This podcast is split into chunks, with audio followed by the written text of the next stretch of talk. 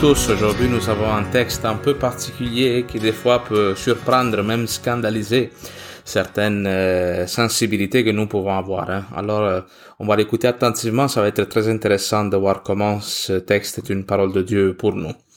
On est dans l'évangile de Marc au chapitre 7 de 24 jusqu'à 30. Partant de là, il s'en alla dans le territoire de Tyr.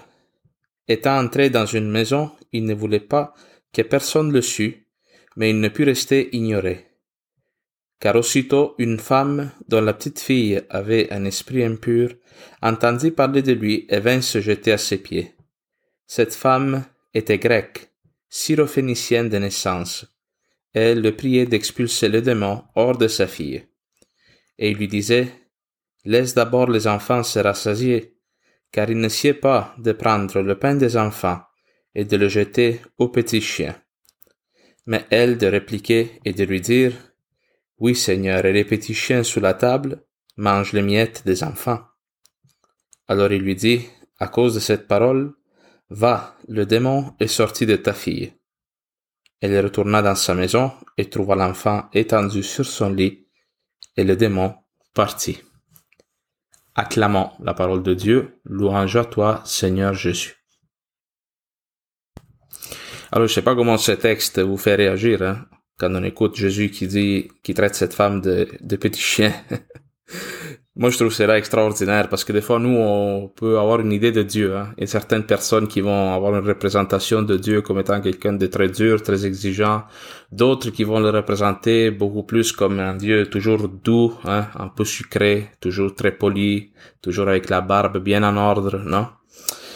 Euh, Jésus, il ne peut, Jésus est Dieu, le Père aussi, ils ne se font pas euh, mettre dans une boîte.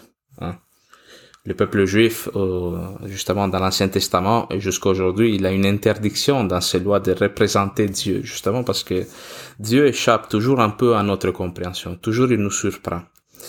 Alors ce texte, une autre chose que je veux dire, c'est que quand nous lisons la Bible, il faut faire un effort pour sortir de euh, notre mentalité de Canadiens Canadiennes en 2021 avec notre culture qui est une culture qui est basée sur le respect, non, sur euh, sur l'éducation, etc. Ici, nous sommes dans la Palestine de euh, il y a 2000 ans. Alors, il y a eu des avancées qui ont été faites, bien sûr, dans la reconnaissance de la valeur de toute vie humaine hein, pendant l'histoire de l'humanité. Alors, ici, on est il y a 2000 ans. Il faut essayer de faire un effort pour entrer dans la mentalité de ce peuple, de cette époque. Parce que ce texte est une parole de Dieu et comme toute parole de Dieu, elle est adressée à nous, elle a quelque chose d'important à nous dire. Alors si nous on s'arrête à notre réaction un peu émotive, on risque d'échapper ce que le Seigneur essaie de nous dire. Alors Jésus, il est rendu à Tyr.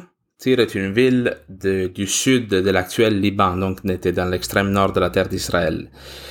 Euh, Tyr était une ville très florissante, une des plus grandes puissances euh, du Méditerranée, de la Méditerranée. Je ne sais pas si vous connaissez un peu l'histoire de Carthage, qui était euh, la plus grande rivale de, Rome. Et Carthage, qui était l'une des villes les plus grandes donc sur les côtes de la Méditerranée, était fondée par les Phéniciens, euh, qui était justement un peuple euh, qui résidait à Tyr et Sidon, cette région où Jésus-Christ est aujourd'hui. Il s'agit d'un territoire païen qui n'a aucun lien quasiment avec euh, avec Jérusalem et le, culte dans le temple du Dieu unique d'Israël. Et on voit cette femme qui va euh, voir Jésus pour demander la guérison de sa fille qui est tourmentée par un esprit impur. Dans les évangiles, il faut savoir que Jésus-Christ, il fait des signes qui sont une réalisation de ce qui a été promis dans l'Ancien Testament. Et ce texte, il est comme un écho de ce qui est arrivé euh, dans le premier livre des rois au chapitre 17, où on voit le prophète Élie qui pendant un temps de famine est envoyé par Dieu chez une veuve, une veuve qu'on appelle la veuve de Sarepta parce qu'elle résidait dans la ville de Sarepta, euh, pour être nourri par elle, pour que cette femme s'occupe de lui hein, pendant cette euh, famine. Et cette femme aussi, elle a une, euh, un enfant qui est malade. Et le prophète lui, lui qui est porteur de cette parole de Dieu, va guérir l'enfant de cette femme Et en plus, il va faire que l'huile et le pain, hein, la farine, la nourriture, ne manquent jamais dans sa maison. Alors, ce qui est intéressant de savoir, c'est que Sarepta, la ville de Sarepta, est à côté de Tyr et de Sidon, ce lieu où Jésus va opérer ce miracle avec cette femme. Encore une fois, il est question d'un esprit impur. On voit comment le malin, hein, le démon, il avait une puissance euh, à cette époque. Pourquoi? Parce que le peuple était toujours en contact avec des cultes païens, avec euh, des cultes des esprits, avec la divination, avec euh, les astrologies et toutes ces formes-là d'idolâtrie, dans le fond, qui ouvrent l'âme à une influence négative. Ça, c'est bon à le savoir pour nous aussi, parce que des fois, nous aussi, on, on a un certain euh, intérêt malsain là, envers ces choses-là, envers tout ce qui est euh, fréquentation des esprits, euh, divination et toutes ces choses. Hein. Il faut couper, couper toutes sortes de liens que nous on peut avoir avec ces choses-là parce qu'il y a une influence réelle que nous pouvons euh, donner au malin sur nous. Alors ça c'est bon de le savoir. Euh, bon, une chose aussi qui me surprend, c'est que euh, il y a des personnes qui interprètent les évangiles en disant que euh, que Jésus, dans le fond, il était un guérisseur de troubles psychologiques, de toute forme de maladie, et que comme on n'avait pas une connaissance assez développée de la psychologie humaine à l'époque de Jésus, alors on va dire que les démons, que Jésus guérit, chasse les démons, alors qu'il y a des troubles psychologiques. Mais ça, c'est pas ce que l'évangile dit. Ça, il faut l'avoir clair pour nous tous. Hein. Jésus, il vient dans le monde, hein, pour nous apporter le salut, mais le fait de nous apporter le salut passe par une forme de délivrance qu'il doit faire envers nous tous, envers notre âme. Hein. Nous libérer, le, le, Seigneur, de toute forme de mal qui peuvent nous tourmenter, nous atteindre à un certain lien que nous, on peut entretenir avec certains péchés. Alors, je dis cela d'une manière générale. Après, chacun, il doit avoir un discernement par rapport à ce qu'il y a dans son cœur, mais nier l'existence du démon, ben, c'est nier la parole de Dieu nier la Bible. Après, dans cela, bien sûr, il faut garder un équilibre, hein, parce qu'il y en a d'autres qui voient les démons partout. Dès qu'il y a un problème, euh, on commence à penser que c'est des mauvais esprits. Le Christ, il a vaincu cette puissance du démon en mourant et ressuscitant sur la croix et en le chassant comme on le voit dans tous les textes qu'on est en train de lire pendant ces semaines. Mais ça reste que nous, on peut donner de l'espace au malin pour avoir une influence sur nous. Bien, alors cela étant dit, on continue. Euh, on dit que cette femme était grecque, syrophénicienne de naissance, et elle priait Jésus bon d'expulser les démons hors de sa fille. Alors cette femme n'est pas une juive. Voilà pourquoi Jésus, il euh, résiste à sa demande. Dans l'évangile de Marc, Marc, il a comme une manière beaucoup plus simple de raconter cette histoire. Mais si vous allez euh, dans l'évangile de Matthieu, au chapitre 15, à partir du verset 21, euh, Matthieu donne plus de détails. On dit que cette femme euh, était en train de, crier, qu'il insistait hein, euh, auprès de Jésus au point que les disciples vont dire écoute, fais-lui le miracle, guéris son enfant, sa fille, là, afin qu'il arrête de nous casser les pieds. Non? Mais Jésus donne cette réponse là, qui, comme on l'a dit, peut sembler terrible. Hein. Il dit laisse d'abord les enfants se rassasier car il ne sied pas de prendre le pain des enfants, de le jeter aux petits chiens. Comme c'est, il n'est pas convenable, il n'est pas beau de prendre le pain des enfants et le jeter aux petits chiens.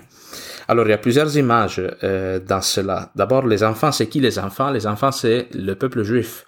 Les enfants, la descendance d'Abraham. Elle qui avait reçu les promesses de l'ancienne alliance, de cette proximité-là avec Dieu. Et même dans l'évangile de Matthieu, Jésus-Christ, il dit... Euh, il dit Jésus, je n'ai été envoyé qu'aux brebis perdues de la maison d'Israël. Voilà pourquoi Jésus résiste à cette femme, parce que dans le plan du salut, Jésus-Christ, il doit d'abord, d'abord s'adresser au peuple juif, transformer son cœur, faire que ce peuple reconnaisse en Jésus-Christ le Messie et qu'ensuite ce peuple soit une lumière pour toutes les nations. N'est-ce pas? Alors, ce n'est pas que Jésus veut refuser à cette femme ce qu'elle demande, mais dans le plan du salut, c'est pas le moment encore. C'est pas rendu encore le moment où, le salut, euh, la, résurrection va toucher le peuple païen et donc cette femme aussi. Et pourquoi Jésus emploie cette image euh, des petits chiens? Parce que, euh, bon, tout d'abord, c'était une manière courante qu'avaient les Juifs de traiter les païens hein, les non-juifs en, parlant d'eux comme des chiens, mais le chien était un animal euh, sur lequel, par rapport au le peuple juif, il n'avait pas une, vision positive. En nous, des fois, on considère le chien comme le meilleur ami de l'humanité, euh, le meilleur ami de l'homme, n'est-ce pas? Pour les juifs, le chien était un animal impur, était considéré souvent euh, l'égal du, du, du cochon. Il y a même des passages dans la Bible où Jésus dit, par exemple, euh, Matthieu chapitre 7, verset 6, ne donnez pas les choses saintes aux chiens. Ne jetez pas vos perles devant les, euh, les cochons, car ils pourront les piétiner, puis se retourner contre vous et vous déchirer. Alors, euh, ne pas donner les choses saintes aux chiens, c'est de cela qu'il s'agit ici dans ce texte. Euh, pourquoi on, aussi on parle du chien, c'est parce que le chien était un animal qui était considéré sacré, qui était vénéré par le peuple autour de, de la Terre Sainte, autour du peuple d'Israël, comme par exemple si vous pensez aux Égyptiens, les autres ils vénéraient le dieu chien, même il y a eu euh, plusieurs euh, momies de chiens qui ont été retrouvées en Égypte. De plus, le chien n'était pas un animal qui était nécessairement domestiqué dans la culture d'Israël. Alors, le chien était plutôt un animal sauvage qui souvent aussi il mangeait des carcasses, il, euh, c'est ça, il mangeait les, les os des bêtes toutes des choses qui étaient considérées par la loi juive comme étant impures. Donc le chien aussi est un animal impur. Et les païens, à cause de leur division, de leur refus de Dieu, aussi étaient considérés comme étant impurs. Voilà pourquoi ils sont associés au chien. Mais ce qui est extraordinaire, c'est que cette femme ne va pas se rendre. Elle va pas euh, lâcher prise avec Jésus, non? Elle va utiliser son même langage langage même de Jésus pour continuer à adresser sa demande. Et ce qui est intéressant ici, c'est de voir quelle est l'humilité de cette femme. Cette humilité qui, on pourrait dire, a le pouvoir même de voler le miracle à Jésus. Cette femme est l'unique dans la Bible qui est capable de faire changer d'opinion à Jésus et de lui obtenir un miracle. Pourquoi? Parce qu'elle elle se considère totalement indigne de la grâce de Dieu. Et moi, j'espère que cette attitude-là de cette femme nous, nous, nous mène à, à réfléchir, à nous regarder aussi nous-mêmes. Comment nous nous situons face aux choses saintes de Dieu? Est-ce que nous réclamons toujours un droit à les avoir, à les posséder? Hein? Par exemple, moi, je peux penser tant de fois le droit qu'on réclame d'avoir la communion tant de fois. Est-ce que nous avons droit à avoir la communion? Oui, bien sûr, parce que c'est un aliment spirituel. Mais tant de fois, on considère ce droit avec une forme d'arrogance, comme si c'est quelque chose qui nous est dû. Hein. Moi, je, je aussi, hein, je me mets dans ce discours. Je suis pas différent de vous. Hein. Euh, indépendamment de quel était notre, de quel est notre état d'esprit, de quelle est notre euh, relation avec Dieu. Des fois, on peut être totalement coupé de tout ce qui est saint, mais réclamer, non, le corps du Christ, les sacrements, parce que on se dit, euh, moi, je suis pas moins bon que les autres. Il n'est pas question de cela. Ça, c'est plutôt cette, attitude-là d'humilité, de totale indignité face aux choses saintes de Dieu, face à la sainteté de Dieu. Ça, c'est l'attitude euh, bonne, juste. Quand nous aussi, on se met à prier, on demande quelque chose à Dieu. Avoir cette insistance dans la prière et cette humilité dans notre demande, en sachant que tout est grâce, que Dieu ne nous doit rien. Ça, c'est la vraie prière d'un saint. Et, et, cette femme est intéressant aussi de remarquer que elle est l'une des peu, je crois qu'elle est l'unique dans l'évangile qui euh, nomme Jésus avec le mot Seigneur. Jusqu'à maintenant, on l'a vu, hein. il y a beaucoup qui s'adressent à lui comme un maître, rabbi, le prophète, ainsi. Ça. Elle utilise ce mot, Seigneur, Kyrios. Elle reconnaît Dieu en la personne de Jésus-Christ. Et Jésus-Christ, il va être ému dans un certain sens, non? Il va dire, à cause de cette parole que tu as dite, va, le démon est sorti de ta fille. Alors, Jésus fait un miracle à distance, qui est quelque chose qui est assez inhabituel. Normalement, Jésus, il sera à la maison d'une personne, touche, hein, fait d'une parole, fait un geste. Là, il fait un miracle à distance. Et on va voir aussi dans les prochains euh, versets euh, comment ce pain des enfants est donné aussi aux chiens. On va le voir dans les pro aux chiens, c'est-à-dire aux païens. On le voir dans les prochains versets aussi dans la multiplication des pains, la seconde multiplication des pains qui va avoir lieu au chapitre 8 de Marc, qui est faite justement en territoire euh, païen, non pas dans le territoire de la terre d'Israël. Mais alors, pour conclure, pour terminer, je dis cela, euh, en lisant ce texte, demandons au Seigneur cette humilité-là. Reconnaissons que des fois, nous sommes, nous pouvons être tellement loin du Seigneur, au point d'être comme euh, totalement différents de lui. Comme être des chiens face à des êtres humains, n'avoir rien en commun avec le Seigneur. Avoir cette altérité totale, non, euh, qui, qui nous sépare du Seigneur. Mais cette femme, elle a cette insistance et cette humilité, et elle reconnaît aussi que dans le royaume de Dieu, le pain est pour tout le monde.